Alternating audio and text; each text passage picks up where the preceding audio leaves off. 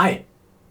Dieses Interview ist ein Mehrteiler. Falls du den ersten Teil noch nicht gehört haben solltest, solltest du ihn dir auf jeden Fall anhören. Du findest ihn auf unserem Kanal. Und jetzt viel Spaß. Ladies and gentlemen, live on tape from Germany, the one and only Box Podcast.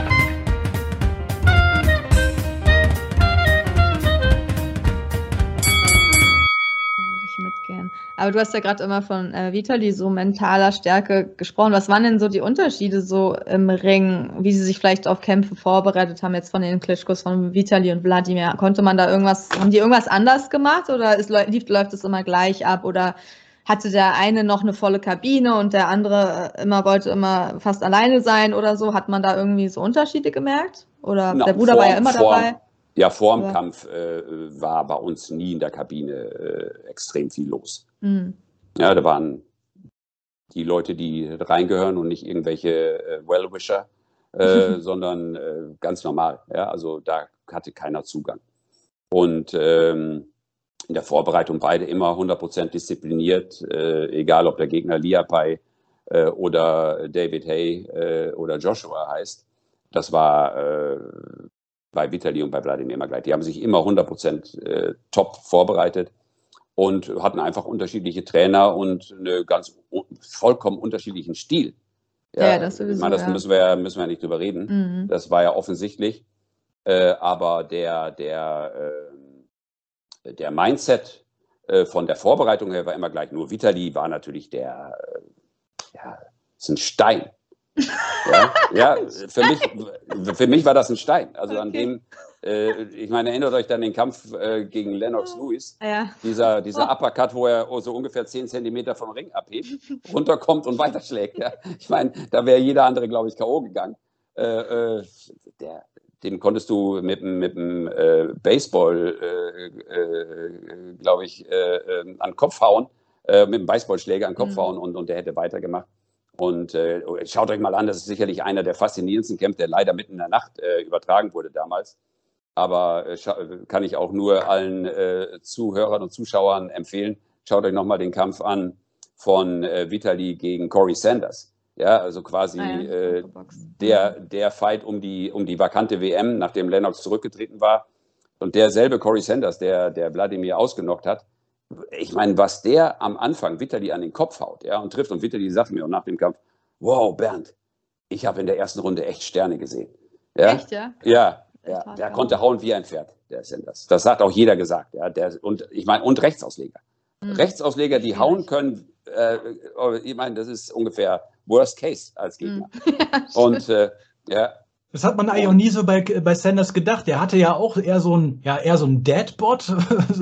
Sah eher Ja, irgendwie aus klar. wie so ein Typ, der aus der Kneipe gerade rauskommt, hatte dünne Arme, aber diese Geschwindigkeit, mit dem dann seine Haken da teilweise kamen, das war schon beachtlich. Ja, vor, vor allem, vor allem äh, äh, war er jemand, der, der, die, der diese Schläge ansatzlos geschlagen hat. Ich meine, das ist ja der, die Kunst im Boxen. Äh, äh, das ist eben auch die, die, äh, die, die Problematik äh, in den letzten Jahren bei, bei Joshua gewesen, dass er halt immer auf der Ziellinie geboxt hat, immer gerade. Ja? Nie mal mit Sidestep. Das ist Usyk, der ist kein harter Puncher. Aber die Schläge, ihr erinnert euch, von Usyk, die haben Joshua schwer beeindruckt, weil sie eben aus Winkeln kamen, die er nicht gesehen hat. Ja, er hat mit Sidesteps gearbeitet, er hat die Distanz verkürzt, verlängert. Äh, immer wieder ist er äh, unterwegs. Ich meine, das ist garantiert auch natürlich der Stil, wie er gegen Fury boxen wird. Fury wird sich nicht, nicht auf ihn auf, drauflegen können, äh, wie, Mhm. wie er das bei anderen Gegnern macht, die im Clinch sind. Es wird gar nicht zu, zu, zu dem Clinch kommen, weil der Usyk wird immer unterwegs sein. Mhm. Stick and Move, das ist doch klar. So wird er boxen. Immer wieder die Distanz verkürzen, mit Tempowechseln arbeiten, schneller, um ihn natürlich auch zu stressen, den Fury, ist doch klar. Er ist der viel schwerere Mann. Ich überlege euch mal, was er im letzten Kampf gewogen hat. Das war 126 Kilo, so Irrsinn. Ja. Ja, äh, und, und natürlich wird er weniger wiegen. Der wird sicherlich, denke ich mal, mit 120, 121 Kilo äh, äh, in den Kampf gehen. Aber, aber klar ist, äh, dass, äh, dass Usyk genau weiß, welche Register er ziehen muss und wie er gegen den boxen muss. Ja? Und, und äh, Fury war äh, nicht nur gegen Wilder der härteste Puncher im Schwergewicht aktuell, äh, am Boden, sondern auch, äh, lass uns nicht vergessen, zuletzt gegen Gnanu, gegen äh, Cunningham, auch gegen Ja. diesen äh, Kanadier, glaube ich, mit, mit äh, was hat der, serbischen Background, wie ist der, Pantic oder so ähnlich. Äh, auch da, also war einige Male schon auch gegen Leute, die deutlich kleiner waren äh, äh, am Mhm. Boden. Also der ist nicht äh, unbesiegbar und, und äh, Usyk ist, davon bin ich überzeugt, der, der stärkste Gegner äh, nach Wladimir, den er hat. Ja, Ja, also das auch von er- der Unberechenbarkeit. Ja. Ja. Man darf auch nicht vergessen, vor dem Kampf gegen äh, Wladimir Klitschko, jetzt nehmen wir noch den äh, Kampf gegen Christian Hammer raus, war er ja auch gegen Steve Cunningham einmal schwer auf dem Boden. Ja, ja, das sage ich ja vorher. Er Der, der. Also- also, äh, gegen, ja, ja, gegen, gegen Cunningham und, und äh, äh, der nun aus dem Cruisergewicht kommt, Ja. ähm, war das eindeutig zu sehen. Und ähnlich ist es, ist, ist es auch bei, bei Usyk. Usyk äh, hat, den, hat die Technik, äh, das ist äh, für mich, äh, der, der kann alles. Der, der ist in der Defensive stark, der ist in der Offensive stark. Äh, der Rhythmus, das Timing, bei dem ist alles da. Ich meine, ich habe es auch in den Kommentaren bei The Zone äh, zigmal gesagt. 350 Amateurkämpfe, Leute, das spricht Mhm. für sich. Ja, das, das Ja, ist der Grund. Äh, AJ hatte 50, 51. Ja, andere Mhm. haben gar keine. Ich weiß noch, ich habe damals, äh, ähm, da war ich ja auch im, im Madison Square Garden, da hat äh, Luis gegen Grant geboxt. Grant wurde auch riesig gepusht, es war ein Kampf, alle, wow, Grant, der hat die Chance. Äh, Lennox hat den direkt auseinandergenommen. Kein Amateur, äh, kein Amateur-Background. Das schaffen nur ganz wenige ohne Amateur-Background dann wirklich oben anzuklopfen. Ganz, ganz wenige. Ja, ein Canelo hat das Mhm. gemacht, der hatte ja fast gar keine Amateurkarriere Mhm. und, und äh, Roberto Duran. Aber die haben das natürlich dann auch über die Vielzahl der Kämpfe gemacht, ja, die, die, die, die sie bestritten haben. Äh, und äh, ihr seht ja auch, wo, wo Canelo heute steht, wie viele Kämpfe der gemacht hat, äh, wie viele Kämpfe später ein Roberto Duran gemacht hat. Diese, das sind, eben nicht diese, sind eben nicht diese klassischen, ähm, klassischen Boxkarrieren von, vom Amateur rauf zum, zum, zum Profi. Mhm. Glaubst du denn, dass Usyk auch, wie man so sagt, ist so ein, so ein Pferd, das nur so hoch springt, wie es muss? Weil ich fand zum Beispiel seine Leistung gegen Chisora damals jetzt nicht so beeindruckend, weswegen ich auch damals mit Joshua gegangen bin, dass äh, Joshua Usyk besiegt und dann eines Besseren belehrt worden bin. Ja, ich glaube, dass er, dass er wusste, dass er den, den, den Chisora äh, jederzeit beherrschen kann. Hat er auch gemacht. Am Ende hat er dann aufgedreht. Ähm, war sein erster Kampf, äh, äh, nee, war es der erste? Nee, gegen Witherspoon war, glaube ich, noch davor. Mhm. Äh, äh, ähm, ja, er ist langsam reingekommen und seine wahre Qualität, äh, die zeigt er immer dann, wenn es drauf ankommt. Äh, und das hat man ja auch gesehen gegen, ähm, gegen Joshua dann in den beiden Kämpfen. Äh, das war schon grandios, was er da gezeigt hat, muss man ehrlich so sagen. Und im Cruisergewicht hat er ja auch alle Titel vereint, genau wie sein großes Idol Holyfield. Und äh, ja, jetzt fehlt noch der BBC-Titel. Mal schauen. Ja, ja, hoffentlich. Hoffentlich kommt es zu dem Kampf, auf jeden Fall. Das wäre der Hammer. Ähm, Robert, hast du noch was? Sonst würde ich vielleicht. Ja, wir haben ja ein paar Hörerfragen, die sollten Ja, wir vielleicht genau. mal äh, chronisch, äh, nicht chronologisch, Chronologisch?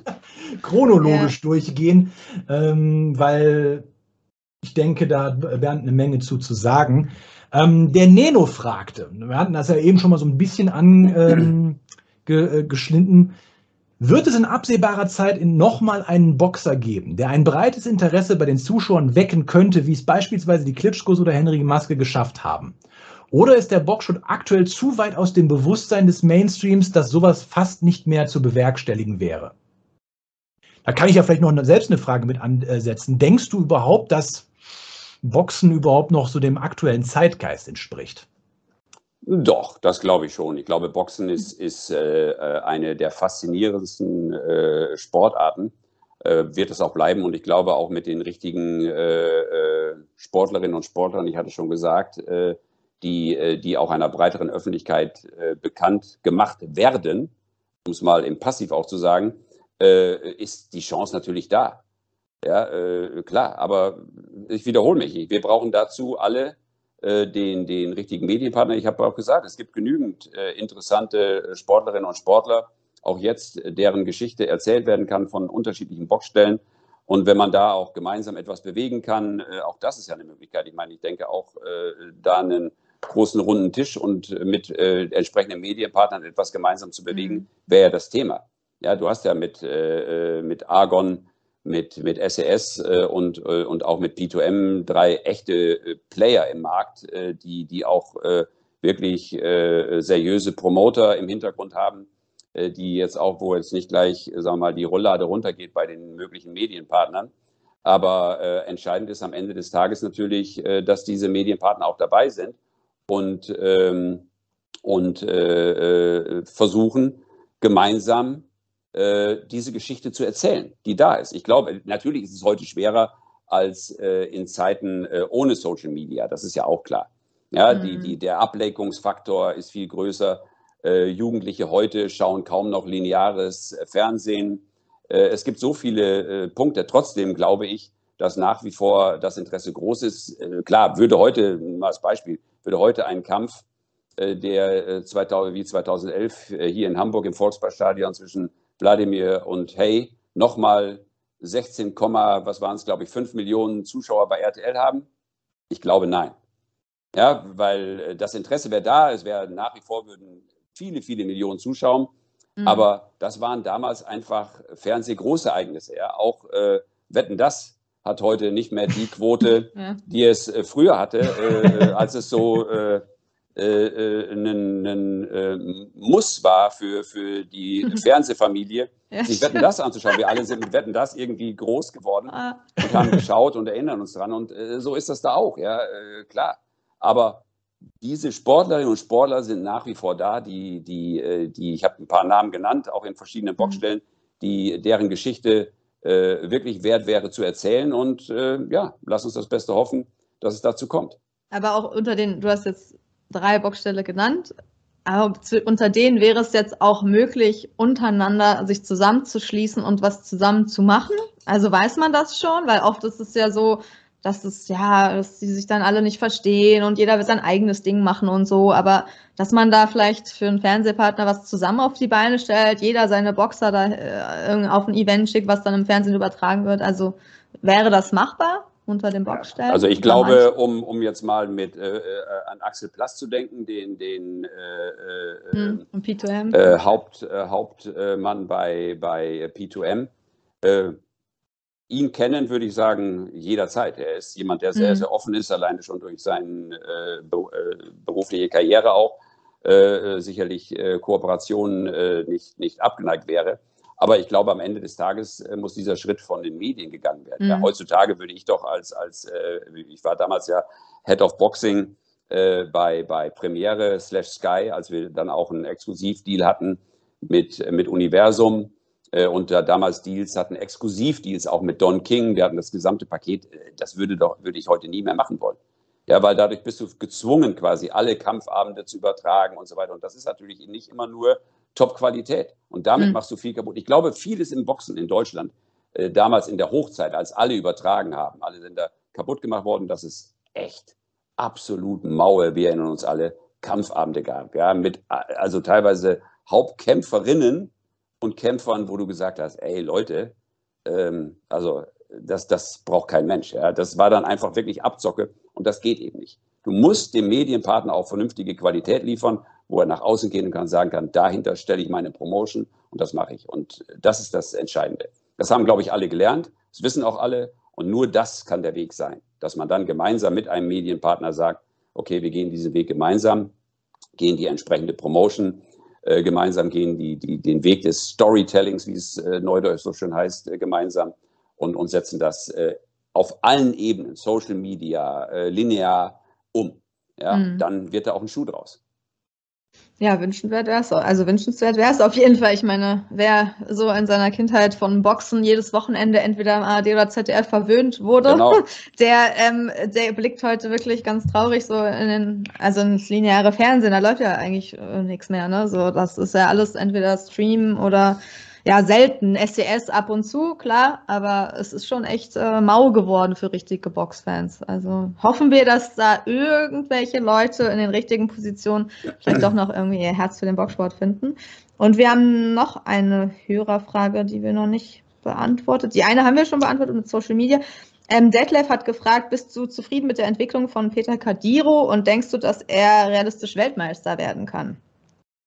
Ja, ähm, letzteres wird sich dann zeigen, wenn er wirklich äh, ganz oben anklopft, weil äh, ganz oben wird die Luft immer, das weiß ich aus Erfahrung, äh, als Kommentator und auch als Manager und Promoter äh, beziehungsweise Manager und, und äh, Geschäftsführer der KMG, äh, genau wird die, wird die Luft sehr, sehr dünn. Er ist jetzt auf dem richtigen Weg, hat er zwischendrin durch die Niederlage einen echten Rückschritt erlitten, aber auch da, das ist ja ein offenes Geheimnis, ähm, war natürlich viel, sagen wir mal, kopfgesteuert. Die Problematik, daran wird gearbeitet, daran arbeitet er mit, mit Martin Daxel, ähm, wirklich ein Motivationscoach, der das exzellent macht und die Leistung ist auch deutlich äh, besser geworden. Nächstes Jahr muss Peter, er hat ja jetzt auch schon 17 Profikämpfe, äh, auf alle Fälle, äh, oder das ist der Plan, äh, um einen Titel boxen. Also wir reden jetzt nicht über Weltmeister, das ist gar kein Thema mhm. aktuell. Aber Interconti, Europameisterschaft, äh, eines der Verbände, äh, das wäre das Ziel. Ja, und das sollte auch das Ziel sein. Und bei Viktor ist natürlich einfach noch, äh, um den eben noch mit dazu zu nehmen, auch mhm. äh, der Weg, das Ziel noch, äh, der sollte nächstes Jahr das haben wir zumindest äh, vor, um eine Junioren-Weltmeisterschaft eines der äh, großen Verbände oder auch mehrere von mir aus Boxen. Und äh, das wäre dann sicherlich auch sehr, sehr spannend. Auf jeden Fall, Viktor Jog äh, beeindruckt ja auch durch seine enorme Physis, ne? Also der ist ja riesig gefühlt und also ich, äh, ja, krasse Physis. Also der ist auch noch sehr jung, da kann, der kann sich echt auch noch ja, entwickeln. Ja, das, das sagen auch viele, äh, die, äh, das sagen aber auch viele bei Peter, Peter und auch Viktor waren ja schon bei äh, Joshua, bei White, bei Chisora mhm. im Trainingscamp und das Feedback, was ich bekomme, ich kenne ja nun die handelnden Personen wirklich sehr, sehr gut, ist mhm. exzellent. Ja, also okay. bei beiden. Nur äh, ja. Peter hat das halt äh, jetzt, wird es langsam, hat es halt bisher in seinen Kämpfen noch nicht umgesetzt. Mhm. Ja, der klassische Trainingsweltmeister und, und so. äh, langsam wird das eben. Ja, ja. dass er äh, und, und öffnet sich äh, äh, und boxt auch deutlich besser. Also er hat, der, der Knock hat gefehlt im, im letzten Kampf. Äh, mhm. Aber wie er agiert hat, äh, technisch, das hat mich sehr beeindruckt. Äh, die Kombination, er kann viel. Äh, Uppercut, extrem starken Uppercut und auch die Right-Hand-Lead, ist ja ein Schlag, den ich liebe. Der erinnert mich immer direkt gleich äh, an, an einen der größten Kämpfe, die ich damals vom Fernseher gesehen habe, den Rumble in the Jungle, als Ali gegen Foreman mit dieser Right-Hand-Lead startete. Das ist im Boxen der gefährlichste Schlag weil er halt extrem lange unterwegs ist und äh, Boxerinnen und Boxer äh, äh, denken in Zentimetern. Äh, und ähm, Ali hat den immer wieder gebracht. Und den hat auch Peter gebracht. Das ist ein schwieriger Schlag. Ob er den auch gegen Top-Leute bringt, ist eine, steht auf einem anderen Blatt Papier. Aber er hat sich technisch extrem äh, verbessert, äh, arbeitet mit, mit ähm, Christian Morales, seinem Coach, super zusammen. Gleiches gilt für, für Viktor. Und, aber bei beiden gilt aktuell noch, der Weg ist das Ziel und äh, bis zu einem WM-Kampf, äh, wenn er denn überhaupt kommt, das weiß man nie. Das ist mhm. immer natürlich auch viel äh, Verhandlungsbasismöglichkeiten. Ich habe auch gesagt, da gehören auch die entsprechenden Medienpartner dazu. Das ist ja die gleiche Problematik, äh, die wir vorhin schon mal angesprochen hatten. Äh, ähm, das ist natürlich das Ziel. Klar, wenn man boxt und auf einem äh, höheren Niveau boxt, muss das das Ziel sein. Ja, ob ich das dann erreiche, ist was anderes, aber vom Mindset her muss ich sagen, ich will oben anklopfen. Ob das dann klappt oder nicht klappt, ja, in, in diesem Sport äh, sicherlich immer schwer, klar. Aber die beiden sind Vollprofis oder müssen die nebenbei noch irgendwas äh, arbeiten oder lernen die irgendwas? Achso, der eine studiert, oder? Viktor Jog studiert. Ja, Viktor, Viktor studiert äh, BWL. Äh, okay. Also der hat auf alle Fälle diese, diese Zweigleisigkeit, die ja die mhm. auch hatten, was ich auch sehr schätze. Peter äh, ähm, zieht voll durch, also rein, aber Viktor eben auch. Victor ja. macht das ja im Fernstudium. Ah, okay. äh, mhm. Und äh, also hat dadurch auch viele, viele Möglichkeiten.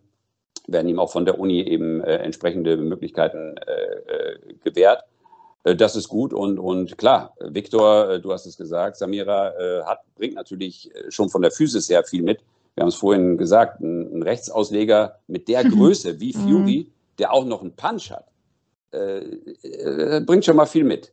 Ja, äh, da muss noch mhm. viel gefeilt werden. Er hat sechs Profikämpfe, aber er bringt sehr viel mit. Und, und äh, Joshua hat mir selber gesagt, wow, der Junge hat richtig Potenzial. Ja, der braucht noch Jahre, aber der hat richtig Potenzial. Wenn der an seiner Beinarbeit arbeitet äh, und, und äh, ich meine, du musst erstmal an so langen Armen und einem exzellenten Jab vorbeikommen. Und wenn du dann auch mhm. weißt, der andere hat den Punch, dann überlegst du dir auch dreimal, wie überbrücke ich diese Distanz. Ja, weil es kann immer einschlagen. Und das äh, ist natürlich immer genau, äh, genau der Punkt, der, äh, der äh, bei ihm natürlich viel, viel Positives bringt. Aber beide sind äh, noch in der Entwicklung und, und äh, von einem WM-Kampf kann aktuell überhaupt keine Rede sein. Bei, auch bei Peter noch nicht. Erstmal ein Titelkampf nächstes Jahr, dann schauen wir weiter. Stimmt eigentlich das Gerücht, was ich mal gehört habe, dass Viktor Jurk diverse Male Anthony Joshua beim Schach besiegt hat? Ja, das, das, das stimmt. Das stimmt. Ja, das ist, das ist, das ist witzig, ja, weil wir haben damals, das war witzig, als Viktor mir die Geschichte erzählt hat, die haben, als das erste Mal da war, äh, da hat, äh, ich weiß gar nicht mehr, für welchen Kampf das war, da hatte ich äh, auch den Jungs Viktor empfohlen, als Rechtsausleger und, und schnell, genau, das war, war gegen Usyk sogar. Ja, beim mhm. ersten Kampf. Ich meine, er ist natürlich deutlich größer als Usyk, aber mhm. eben auch guter Techniker und, und äh, sehr, sehr beweglich. Und ähm, dann sagt Victor zu mir, waren wir war den ersten Tag da und dann habe ich gesehen, dass AJ äh, äh, auf seinem Handy äh, äh, Schach spielt. Ja, und dann hat er geguckt, oh, und dann hat äh, interessant und so weiter. Und dann hat äh, AJ ihn gefragt, kannst du auch Schach spielen? Sagte Victor, ja, auch, ja, habe ich auch. Und müssen wir zusammen spielen. Und dann hat er, glaube ich, die ersten zwölf oder 13 Partien kläglich verloren. Ja. Und war dann, war dann so drin, dass er sich ständig, wollte immer schon, dann Victor ihm gesagt, du musst stoppen. Ja, das ist so eine Sucht. Du hörst da nicht auf, weil das ist, kenne ich auch von Vitali und Wladimir, auch wenn ich mit Wladimir Golf gespielt habe. Äh, äh, die sind alle unfassbar ehrgeizig. Ach, dann noch ja. eine Runde und noch eine ja, Runde oder was? Ja, jetzt noch kommt weiter und, und ich weiß nicht, ich habe mit Wladimir mal eine Runde Golf gespielt, da haben wir äh, ging immer weiter und dann waren wir an, irgendwann an Loch 18 noch, hatten eh spät gestartet. Da war schon so dunkel, dass wir den letzten Putt jeweils mit dem Handy beleuchten mussten. Ja, das war, und, und dann war es ein Unentschieden. Das weiß ich noch. Beide haben den Putt reingemacht und waren unentschieden. Oh, es war unfassbar. Ja, aber äh, genauso ist es da auch. Immer total ehrgeizig, immer, oh, jetzt noch und weiter und, äh, und noch, eine, noch eine Partie und noch eine Partie. Also es war echt lustig. Verkrampft man da nicht eigentlich, wenn man sich dann zu sehr da drin versteift und ich muss und ich muss und dann wird man doch Ja, das weiß ich nicht. Also ich kann das jetzt, kann, ja, beim Golfen kann ich das beurteilen, kann ich sagen, also in dem Moment, wo ich verkrampft spiele und zu viel im Kopf, äh, jetzt der Schwung muss so und die, äh, wird es meistens gar nichts. Ja, das ist klar. Und ähm, wo wir wieder also, beim Overthinking sind. Ja, genau. 100 Prozent, 100 Prozent. Ist auch ein eben klassischer Einzelsport. Auch da bist du allein, aber du hast eben keinen Gegner, der auch noch zu beachten ist. Du hast zwar einen Gegner, aber der schlägt dich nicht. Ja. Er schlägt, Höchstens mit dem Schläger. Er schlägt dich mit, im, im Score möglicherweise, aber nicht physisch. Hm. Je nachdem, wie, die, wie das Spiel läuft, auch mit dem Schläger. Wie, ja, habe hab ich so noch nicht erlebt. ich kenne es auch nur von Happy Gilmore. Okay. Okay. Ah. So. Das Schöne ist, wir haben ja so viele Fragen uns aufgeschrieben, aber du beantwortest die, ohne dass wir sie stellen. Das ist äh, echt toll. Wir haben ja schon recht lange aufgenommen. Willst du noch ein bisschen weitermachen, Robert, oder wollen wir eine Pause machen wegen dem Video? Nö. Oder? Nö, das, äh, ich habe mir schon aufgeschrieben, wo ich den Cut mache und das war vor 20 Minuten. Ach so. Ja, aber hast du, also wollen wir noch ein bisschen, äh, Bernd, hast du noch Zeit oder? Ja, wenn ihr noch was äh, aufnehmen ein paar Fragen hätten wir, Ein paar Fragen hätten wir noch. was wir machen könnten. Trink, trink noch mal einen Schluck. Ja, genau, gute Idee. Wisst ihr, da mache ich dir direkt auch mal. Ist, ich habe auch mal gehört, das soll sehr gut sein bei Aufnahmen, wenn Leute trinken und solche Geräusche da drin sind, für Leute, die ASMR mögen. Man kann doch auch ganz leise trinken. Mich hat man gar nicht gehört. Nur gesehen. Ähm, du hast ja gesagt, du hast ja beide Kämpfe von Mike Tyson gegen Evander Holyfield damals kommentiert. Ja. Beim zweiten Kampf, wo ähm, Tyson äh, Holyfield ein Stück vom Ohr bist. Wusstest du in dem Moment, das hier ist historisch oder wurde dir das erst später bewusst? Ja, in dem Moment, als, ich, als, als Axel Schulz schrie neben mir, der war damals mein Co., äh, mein Experte, äh, er hat ihm ins Ohr gebissen, er hat ihm ins Ohr gebissen. In dem Moment, äh, ich meine, ist doch klar, äh, mhm. was, äh, was dann könnte. Das ist doch klar, dass du, dass du sagst, das ist vor allem auf, mag, mag alles schon mal gegeben haben, äh, auf, auf äh, niedrigerem Niveau, keine Ahnung, irgendwo mhm. in der Welt, aber in einem Kampf um die Weltmeisterschaft im Schwergewicht, den Fight, ja, mhm. da hat es das äh, garantiert noch nie gegeben. Und mhm. das war klar. So habe ich es auch kommentiert. Ja, ich habe damals, das weiß ich noch, ähm, auch äh, den, den, äh, berühmten Satz äh, von Castamato, dem, dem ersten Trainer von Mike Tyson, zitiert, der gesagt hat, du kannst einen Boxer aus dem Ghetto holen, aber nicht das Ghetto aus dem ja. Boxer. Und da ist einfach viel dran bei Tyson. Tyson hat dann einfach. Äh, ich dachte immer, das wäre ein Song von Bushido. Ja. ja, der hat doch mal irgendwann du kriegst ja, nicht aus dem Ghetto, aber das Ghetto nie aus mir. Ja, das ist ein, altes, ein ganz, ganz alter, ganz altes Zitat von Castamato. Das kannst hm. du mir glauben. Du, du, durch, durch, durch. Äh, und ähm, und ähm, äh, das war in dem Moment einfach natürlich äh, zu greifen. Ja, die, die, diese Dramatik auch, äh, auch für die Zuschauer, für uns am Ring, äh, na, das war absolut frustrierend, ja, wenn du, wie ich ein paar Monate davor, den ersten Kampf, der hin und her wogte, äh, mit einem Wahnsinnsfinale von, von Holyfield kommentiert hast und dann erwartest du alles in diesem zweiten Kampf. Das ist bis heute, glaube ich, in der Geschichte von Premiere slash Sky ähm, äh, das Event, wo sie am meisten Abos mitverkauft haben, bis heute. Ja, so viel, das war Wahnsinn, was damals los war in Deutschland. Jeder und, und weltweit, jeder wollte diesen Kampf sehen. Jeder. Ja, jeder, kommt er zurück, was wird das? Man, das ist ja das Tolle an, an Rematches äh, oder Trilogien, dass, dass du gesehen hast, was im ersten passiert ist und dann sagst, wow, ja, was kommt jetzt? Und, und, und dann endet das so. Ja, das war damals so frustrierend für uns. Ich weiß ja, wir standen dann da hinten hinterm MGM am Ü-Wagen und haben dann äh, das so sacken lassen und dann gesagt, oh nee, Wahnsinn.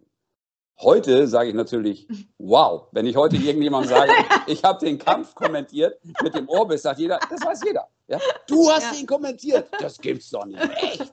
äh, erzähl mal und so weiter und so weiter. Und äh, äh, man muss halt sagen, Tyson ist eigentlich ähm, jemand, der, der äh, dort einfach äh, reagiert hat, wie, äh, ja, wenn du so willst, wie, wie, wie ein, ein wildes Tier oder so, was du in die Enge treibst. Ja, der hat dann einfach angefangen zu beißen und, und, und der wusste sich nicht mehr anders helfen. Das hat einfach Klick gemacht. by the way, ähm, äh, wenn ihr euch mal den Kampf anschaut, nochmal, ähm, äh, als er dann gegen Franz, äh, François Botha geboxt hat.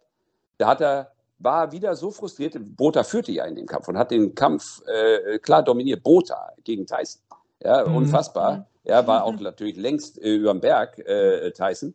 Und dann hat er einmal versucht, am Ring den, den, den Botha den Arm zu brechen.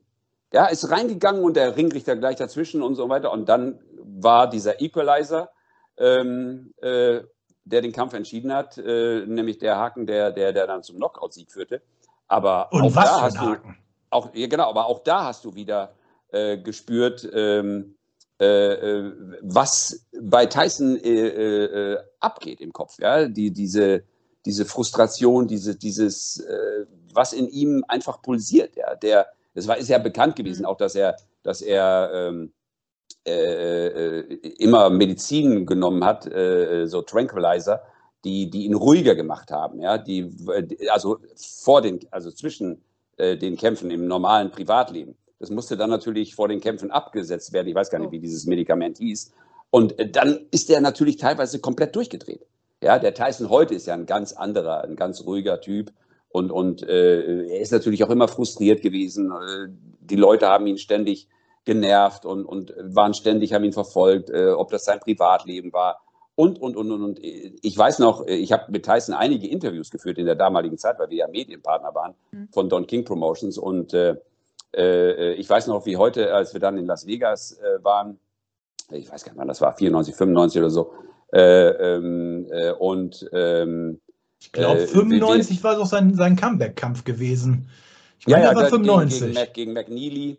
Genau. Ich, ich, glaube, es war sogar, oder kann auch 94, ich weiß nicht mehr. Jedenfalls in dem Dreh hm. haben wir dann auch Interviews mit ihm gemacht. Ich hatte ja auch damals schon, Ende der 80er, mit ihm Interviews gemacht. Auch damals hatte er ja Tele 5, für die ich die Tyson-Kämpfe kommentiert habe, äh, einen, Exklusivvertrag in Deutschland mit, mit Don King Promotions.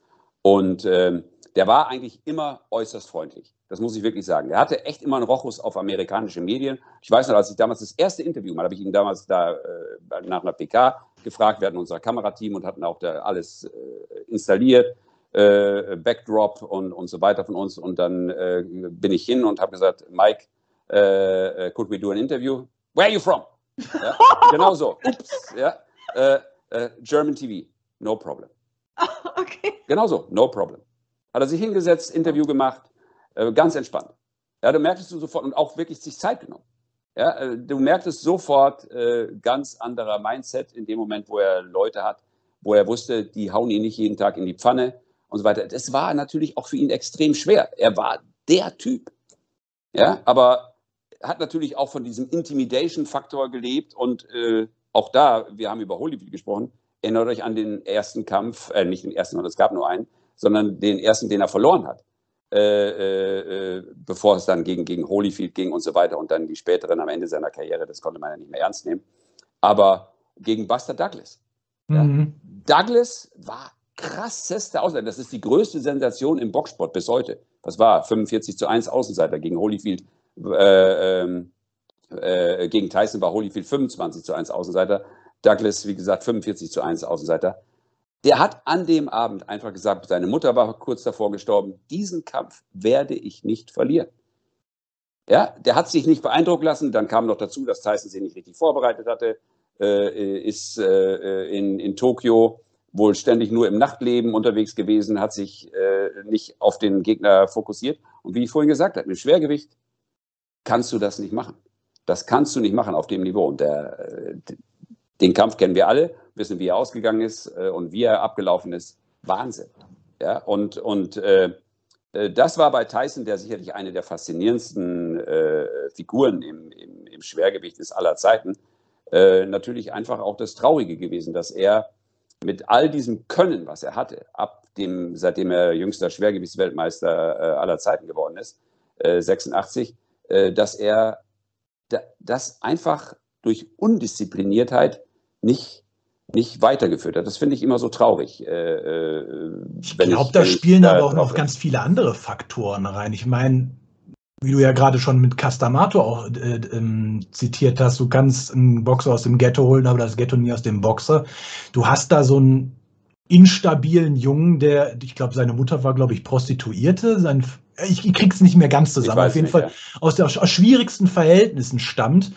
Und der steht jetzt einfach mal ja, man kann ja schon sagen, dann auf einer Weltbühne und du musst ja mit diesem Druck auch erstmal klarkommen und dieser Erwartungshaltung und ich sag mal, du bist jetzt Weltmeister und ich, ich weiß jetzt nicht, wie das jetzt bei Vitali und Wladimir war, aber kaum stellt sich der Erfolg ein, hat man ja auch ein, eine Armee von Arschkriechern um sich und ja, das ist klar. Das auch so vielleicht einem auch ein falsches Gefühl seiner selbst gibt oder einem was zu, ein Einreden oder einem das Gefühl geben, sie sind etwas, was sie vielleicht gar nicht sind oder so. Das kann ja auch sein.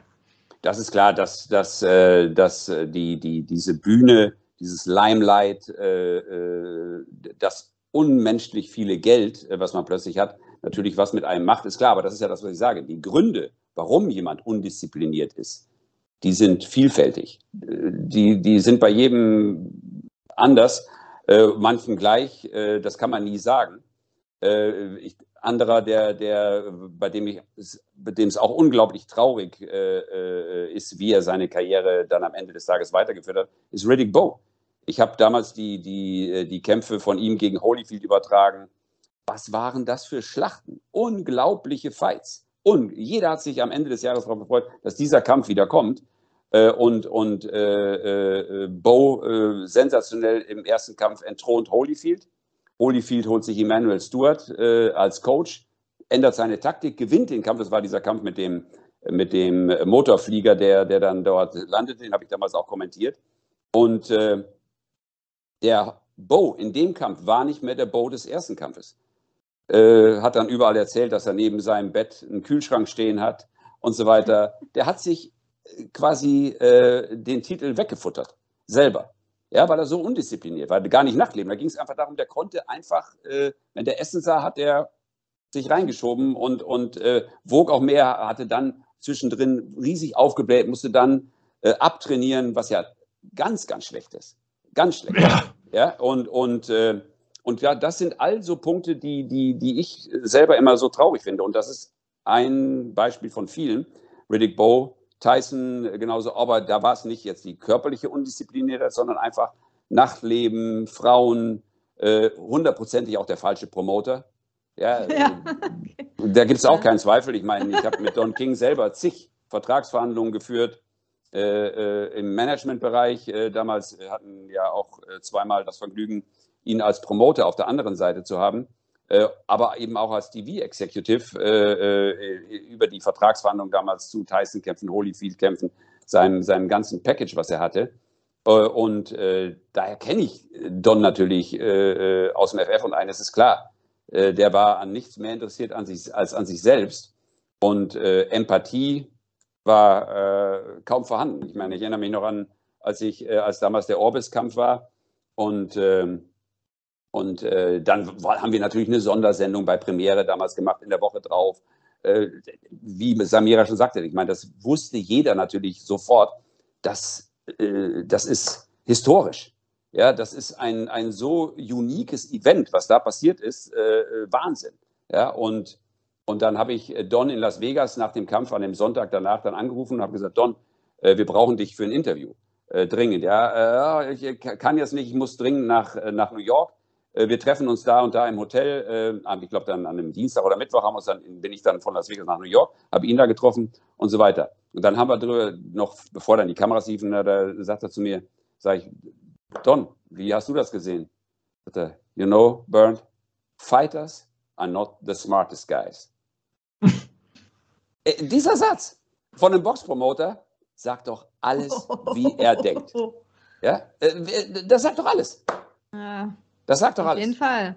Da wundert Ja. man sich, dass äh, nur Gebor Michaelian jetzt bei ihm unter Vertrag ist. Ne? Aber ja, gut, es gibt immer äh, weiß. Leute, die, die, äh, ich kenne ihn noch nicht. die, äh, der, äh, anyway, ich meine, Ja. er hat viele große Kämpfe gemacht Ja, und er hat als Promoter Mhm. extrem viel bewegt und, und äh, wie gesagt, wir wollen nicht vergessen den, den Rumble in the Jungle Mm, oder den ja, Thriller in Manila. für, für mich die, die, die, die, die größten Kämpfe, äh, weil ich meine, ist ja, glaube ich, bekannt, äh, dass ich riesiger Muhammad Ali-Fan bin. Und auch Hat man gar nicht gemerkt. auch Memorabilia von ihm sammel und so weiter und so weiter. Und ähm, äh, der, der wirklich neben meinem Vater mich zum, zum Boxen gebracht hat. Äh, aber ähm, diese Kämpfe sind einzigartig und, und die hat er auch, äh, mit seiner Geschäftstüchtigkeit ähm, in, die, in die Wege geleitet. Aber für Tyson beispielsweise wäre es mit Sicherheit besser gewesen, wenn, äh, wenn da seine damaligen Berater, äh, eben der eine davon ist ja gestorben, dann hat Don sich reingeklemmt, äh, hat die an die Seite geschoben, wenn, und das weiß Tyson mit Sicherheit heute auch, dass das ein Riesenfehler war. Ja, wenn er bei denen äh, geblieben wäre, die, die natürlich auch äh, den wirtschaftlichen Aspekt immer im Vordergrund gesehen haben, aber die ihm menschlich nahe waren. Ja, die Mhm. auch für ihn als Mensch äh, etwas bedeutet haben. Das ist doch wichtig. Ich meine, ich habe bei mit Vitali und Wladimir, die beiden wussten auch, äh, äh, dass sie sich auf mich menschlich verlassen können. Ich hätte die Klitschkos nie auch nur um 10 Euro hintergangen. Ja, das, das ist einfach äh, für mich Ehrensache. Ja, und, und äh, als das in der Ukraine passiert ist und, und ich das erste Mal mit, mit äh, Vitali damals äh, telefoniert habe, äh, da habe ich am Telefon einfach angefangen zu weinen. Ja, weil mir Menschen nahe sind und, und man dann eine ganz andere Verbindung äh, dann natürlich auch äh, zu Menschen hat. Das ist doch logisch. Aber ähm, äh, das fehlt natürlich vielen äh, in, in diesem Geschäft. Das ist ja klar, dieser, dieser menschliche Aspekt, äh, auch das Beste für den Menschen auf der anderen Seite zu wollen. Weil äh, auch ein Tyson, ich habe es ja gesagt, äh, du kannst ja über jemanden nicht beurteilen, nur weil du mit dem mal ein paar Interviews geführt hast. Ja? Äh, aber trotzdem kann ich einfach sagen, der machte einen extrem angenehmen und menschlichen Eindruck. Schon damals, heute ist er ein ganz anderer Typ, nach Hangover und so weiter ist er ja, Leute lieben den, er ist ja, Ja. äh, äh, Kultfigur so, immer so noch, ja. be- best, best Buddy mittlerweile, ja. Ja. Und damals haben die Leute Er kifft so, aber oh, auch sehr viel. Das macht natürlich auch. Ja, Das stimmt. Das stimmt, grasende das stimmt. Farben da. Das stimmt, das stimmt. Äh, äh, äh, und, aber, ähm, aber anyway, äh, äh, er ist einfach äh, ein anderer Typ und, und äh, nicht mehr dieser, dieser äh, harte Tyson, den, dieser Iron Mike, äh, den man von damals kennt. Und ähm, das zeichnet ihn halt auch natürlich heute aus, äh, dass, dass er ganz anders auf Karriere zurück. Was ich an ihm immer faszinierend fand, ist, mit ihm äh, immer über große Kämpfe der Vergangenheit unterhalten konnte. Er ist wirklich ein Boxhistoriker, ja, der sich echt äh, dafür interessiert, äh, Namen, die du teilweise noch nie gehört hast. Äh, und und ähm, äh, das ich, fand ich an ihm immer faszinierend. Er liebt wirklich auch diesen Sport. Mhm. Ja, klar, das ist ja auch nicht bei allen immer so, dass, äh, dass die da wirklich alles lieben. Aber ja, Mike Tyson ist, ja, heute ist er echt bei allen beliebt. Früher, ja, hatte man, ja, war so. Früher hatte man so Respekt vor ihm, Angst so ein bisschen, wenn man ihn gesehen hat. Heute ist es so, oh, schön, Mike Tyson. So, heute würde man sich eher äh, trauen, da, ihn um ein Autogramm zu fragen, als wo er vielleicht 18, so 19, 20 war. Aber die Entwicklung, die Entwicklung haben viel gemacht, ja. Ich meine, ja. ähm, äh, auch George Foreman. Der George Foreman äh, kann mit älteren Kollegen unterhält, äh, wie Hartmut Scherzer und, und anderen auch aus den, aus den USA, die, die bei den Ali-Kämpfen dabei waren, bei den Foreman-Kämpfen dabei waren, die, die sagten, der Foreman damals war unausstehlich. er war ganz negativer Typ, der einen ganz negativen Mindset hatte. Der das Foreman sagt heute. Foreman von früher sagt das selber. Ja, ja, eben, genau. Äh, und, und Foreman heute ist so ein netter Kerl. Wir hatten den bei Premiere auch eine Woche hier, damals für Promotion-Zwecke, als er äh, Weltmeister geworden war gegen Mura.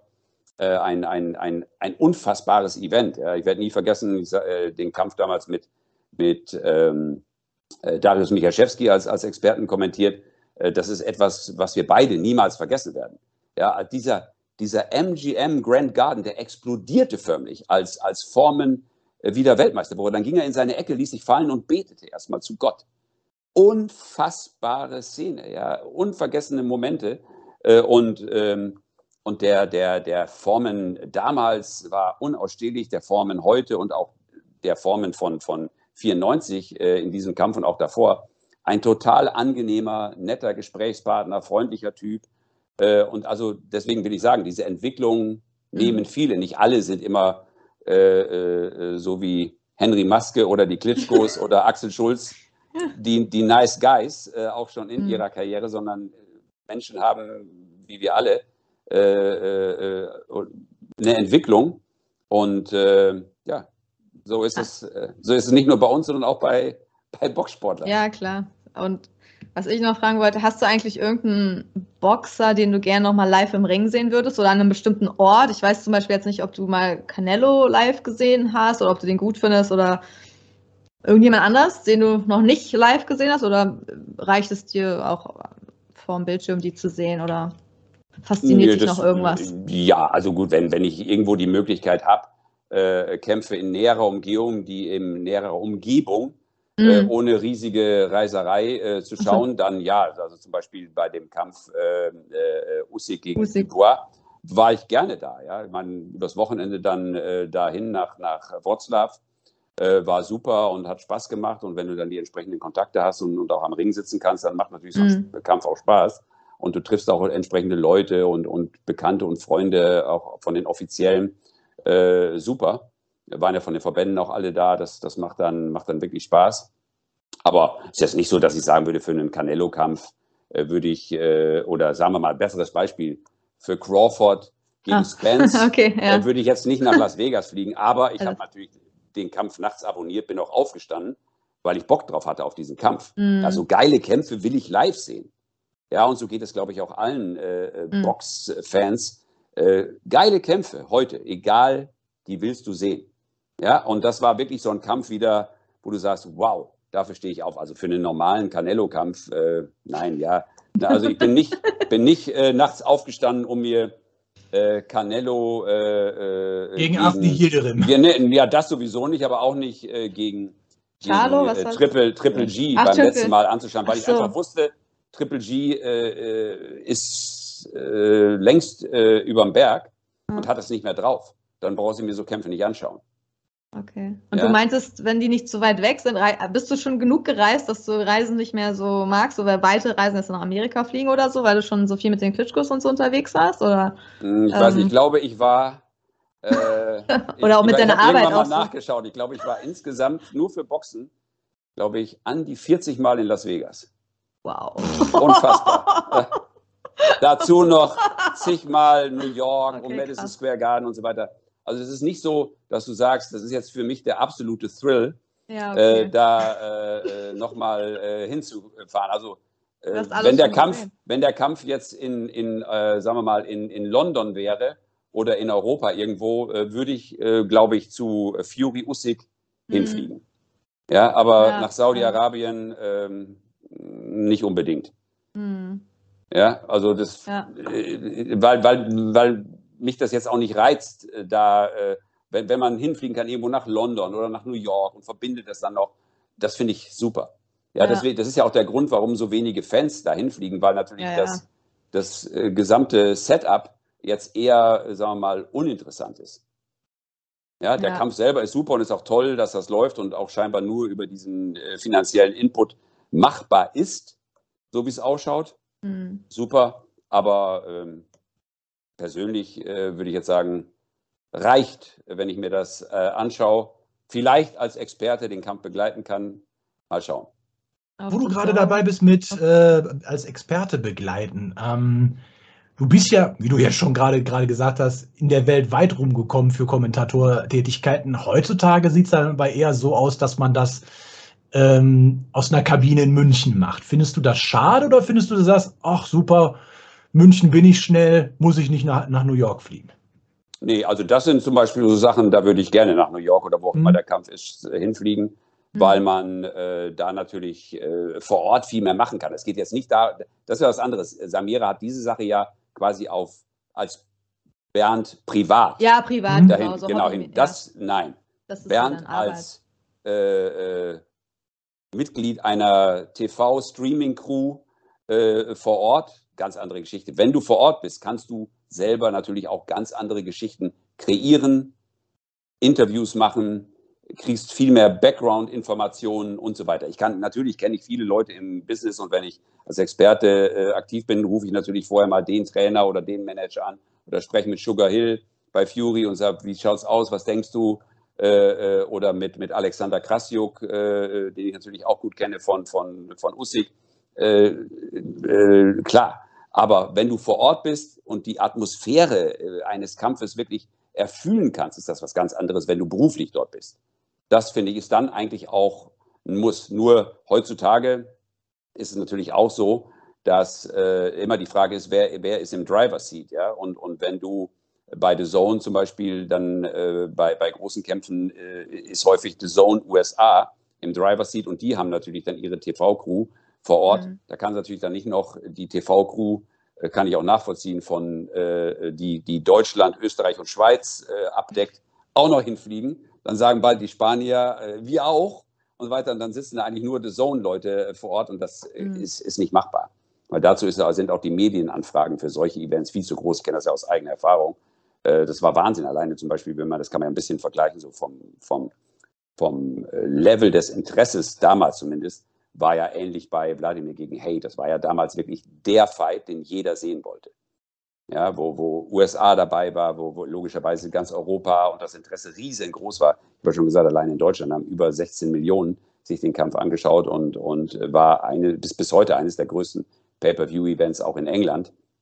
Äh, dann hast du einfach riesige Medienanfragen. Da kann, kann nicht jeder vor Ort sein, das ist auch klar.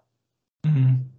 Ja, stimmt. Wenn man jetzt, ja, schade ist es natürlich so ein bisschen, weil man denkt, so, ja, werden die deutschen Kommentatoren da nie irgendwie mehr live vor Ort sein. Das kostet natürlich auch viel Geld, aber es stimmt natürlich. Wenn du sagst, ja klar, alle Länder, dann kann man da nicht haben. Aber man könnte es ja schon so ein bisschen abwechselnd machen, dass immer so ein europäisches Land vielleicht mit dabei ist, aber es kostet natürlich sehr viel Geld und das muss ja auch erstmal da sein und da weiß man ja nicht so genau, wie die Zahlen da so beim Boxen sind, ob da so viele dann einschalten oder sich so ein Abo kaufen. Aber es wäre auf jeden Fall so, ja, so eine Traumvorstellung. Es wäre wünschenswert. Es ja, wäre genau, eine Traumvorstellung, wenn das irgendwann mal passieren könnte. So, aber naja, es ja, ist auch die, schon. Für die Big Fights wäre es schön, das muss man ganz ehrlich sagen. Ja. Ja. Also man muss jetzt nicht für einen Canelo Triple G-Fight, äh, der in Deutschland jetzt auch nicht diese Relevanz hat, muss man ehrlicherweise auch sagen, äh, egal welcher, selbst wenn es der erste ist, äh, der damals ja mhm. wirklich ein Hammer war, äh, muss man nicht äh, nach äh, wo auch immer hinfliegen. Ich glaube, in Las Vegas war das damals. Ähm, ja, ich glaube, das geht auch wunderbar aus dem Studio ja, in, in, in Deutschland. Und man kann auch viele Sachen äh, grundsätzlich äh, aus dem Studio machen, kann da natürlich auch kreativ äh, durchaus aktiv werden mit Gästen und so weiter und so weiter. Das kommt immer auf den Kampf an. Ich meine, ich finde, Fury Usyk ist wirklich ein Kampf schon alleine, weil alle Titel, wenn er denn kommt, toi toi toi, äh, wenn alle Titel auf dem Spiel stehen, den man, den man wirklich groß, groß, groß machen muss, der auch wirklich Relevanz hat und Interesse hat bei den Leuten, gar keine Frage. Ja. Also alle Boxfans wollen ihn sehen. Also 100 Prozent, 100 Prozent. Das ist wirklich ein weltweites Event, muss man echt sagen. drücken wir die Daumen, dass es dazu kommt. So, jetzt haben wir schon so lange gequatscht. Robert, wollen wir Schluss machen? Ich denke, wir haben genug für zwei Folgen zusammen. Wir danken dir, Bernd, für dieses Interview. Es hat mich super gefreut. Also es ist wirklich toll, was du jetzt aus deinem Erfahrungsschatz uns auch mitgeben konntest. Wenn euch diese Folge gefallen hat, lasst uns doch bitte ein Like da, lasst ein Abo da, das würde uns sehr helfen. Abonniert unseren Kanal, werdet Kanalmitglieder, um exklusive Inhalte zu bekommen. Wir hören uns beim nächsten Mal und wenn das Interesse da ist, schreibt uns das doch mal. Dann fragen wir beim Bernd nochmal an, ob er nochmal vielleicht Lust hat, ein bisschen seiner Zeit uns zu widmen. Bis dahin bleibt uns. ah, schön, ja. Okay, da habt ihr schon mal. Äh, äh, äh, die Zusage, äh, wir die Zusage aufgenommen. Genau, prima. wir hören uns dann beim nächsten Mal. Bis dahin, macht's gut und bleibt gesund. Ciao. Alles Gute, ciao. ciao. The one and only Box Podcast. New episodes every week. Follow us on Facebook, Instagram, YouTube, iTunes Music and Spotify. Boxpodcast.de